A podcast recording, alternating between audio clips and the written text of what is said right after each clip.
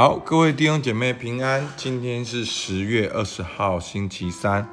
我们要再一次透过约翰福音一起来灵修，好不好？我们一起来祷告。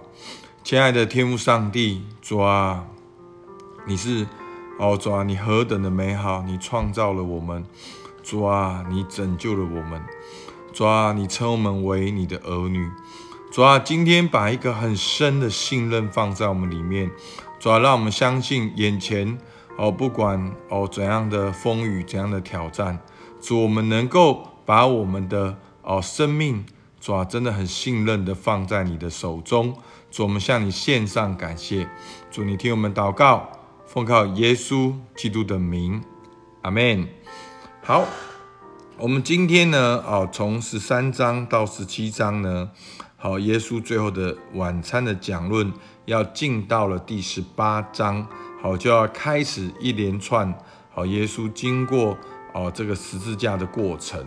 好，来读今天的经文，约翰福音十八章一节，耶稣说了这话，就同门徒出去，过了基伦西，在那里有一个园子，他和门徒进去了。卖耶稣的犹大也知道那地方。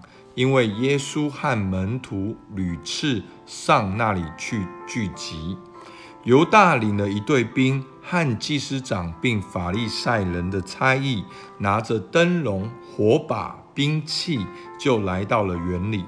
耶稣知道将要临到自己的一切事，就出来对他们说：“你们找谁？”他们回答说：“找拿撒勒人耶稣。”耶稣说：“我就是。”卖他的犹大也同他们站在那里。耶稣一说：“我就是。”他们就退后倒在地上。他们又问他们说：“你们找谁？”他们说：“找拿撒勒人耶稣。”耶稣说：“我已经告诉你们，我就是。你们若找我，就让这些人去吧。”这要应验耶稣从前的话，说。你所赐给我的人，我没有失落一个。西门彼得带着一把刀就拔出来，将大祭司的仆人砍了一刀，削掉他的右耳。那仆人名叫马勒古。耶稣就对彼得说：“收刀入鞘吧。我父所给我的那杯，我岂可不喝呢？”好，十八章呢，哦，开始进到耶稣十字架的过程。耶稣从耶路撒冷经过基伦西，到了克西马尼园的啊一个园子，好，耶稣祷告的地方。好，那连卖主的犹大，他也知道那个地方是耶稣经常带领门徒祷告的地方。那犹大呢，在第三节就领了一队的兵和祭司长并法利赛人的差役，拿着灯笼、火把、兵器，就到园里去。好，如果我们仔细的看圣经，好，我们有一种读圣经的方法，叫做福音默观，就是运用想象力来看福音书，然后把自己身历其境的进到福音书里面。所以你可以看到这个卖主的犹大，他领了一队兵，然后有祭司长并法利赛人差役拿着灯笼火把，哦，所以那时候园子里面是暗的。好，他们拿着灯笼，拿着火把、兵器，而且为了要捉拿耶稣，竟然拿着兵器。好，所以很难想象。好，但是前面他们就一直说要捉拿耶稣，捉拿耶稣。那这一次他们是带了一队兵，拿着兵器，真的就是要来捉拿耶稣。然后呢，第四节说，耶稣知道将要临到自己的一切事。好，耶稣。都知道这件事情即将发生，而且耶稣已经多次多方的告诉门徒会被捉拿，会法利赛人文士会来捉拿他，他会受逼迫，会经到一个苦难，但是他们要放心，不要害怕。好，所以耶稣就对他们说：“你们找谁？”他们回答说：“找拿撒勒人耶稣。”好，所以过去呢有很多同名同姓的人。他们又多加一个地名来分别啊不同地方的不同人，所以说拿撒勒人耶稣，而耶稣说我就是好，所以呢耶稣说我就是，而卖他的犹大也同他站在那里，所以犹大站在那里，目的是什么？就是不要让他们抓错，要抓对耶稣。所以耶稣一说“我就是”，他们就退后倒在地上。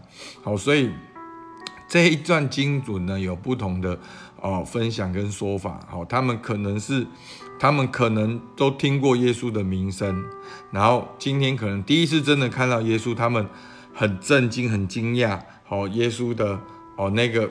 可能当耶稣说“我就是”的那个威严，或者是他们知道耶稣行过了神迹，好，他们对耶稣的一种敬畏，好，或者是那个圣灵的感动，让他们好像被圣灵感动一样，就退后倒在地上，好，所以以至于他们退后倒在地上的时候，耶稣又再次问他们说：“你们找谁？”那他们说：“找拿撒勒耶稣。”耶稣说：“我已经告诉你们，我就是。”好，你们若找我，就让这些人去吧。好，所以耶稣呢讲了两次，我就是，我就是，因为耶稣已经做好准备，这个捉拿并不是一个意外，是耶稣他早就知道，他已经预备好要进入到天父的计划跟旨意，要来承接这个荣耀。好，所以呢。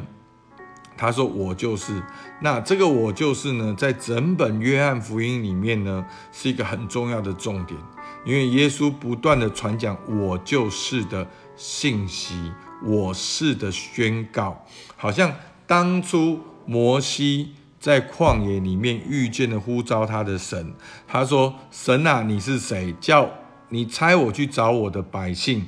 那你要告诉我你是谁，还才能够。”去跟以色列人说你是谁，所以神说我是，好，我就是好。这个我是跟约翰福音的我是是一样的，所以耶稣说我是。那我不知道在约翰福音大家看到了耶稣哪些我是。耶稣有没有不断的说：“我就是天父差派的那一位？”耶稣说：“我就是道路、真理和生命。”耶稣说：“我就是世上的光。”耶稣说：“我就是羊的门，我也是好牧人。”耶稣说：“我是生命的粮。”所以，耶稣在前面不断的讲到他是谁，他是谁，道是谁，以至于他面对这些兵丁的时候，耶稣也一样说：“我是。”因为这个我是就是耶稣的本质，他承认他的本质，还接受他的本质，他宣告出来他的本质，而他也知道他的本质就是耶稣是基督，所以这一个十字架的过程也是他应该要去面对的。好，所以呢，曾经有人用心理的现象哈来分析耶稣，好，他们会觉得说耶稣是一个。非常极度自我分化的，好，那我们可能没有听过这个概念，这个概念其实是好的，我们一听可能以为是不好，其实他的意思就是说，耶稣知道他自己是谁，好，自我分化，他能够知道自己是谁，他不是谁，他是谁，他不是谁，好，其实这对我们基督徒而言呢，我们跟从耶稣的人，我们也知道我是谁，其实所有工作的问题。所有感情的问题，所有教会的问题，其实只要知道你是谁，所有的都很简单的。好，你是谁？你是神的儿女。你是谁？你是教会。你要学习彼此相爱。你是谁？你是世上的光，世上的盐。你在这世界上，你却不属这个世界。好，你是谁？你是神的创造。你要发挥你的特质，彰显神的荣耀。所以，当我们承认我是谁的时候，就带来了一个极大的力量。然后呢，我觉得在今天的经文里面呢，也记载到耶稣整个被捕的过程，其实是很清楚的知道耶稣是知道他即将面临所经过这些事，而约翰也很刻意清楚的记载。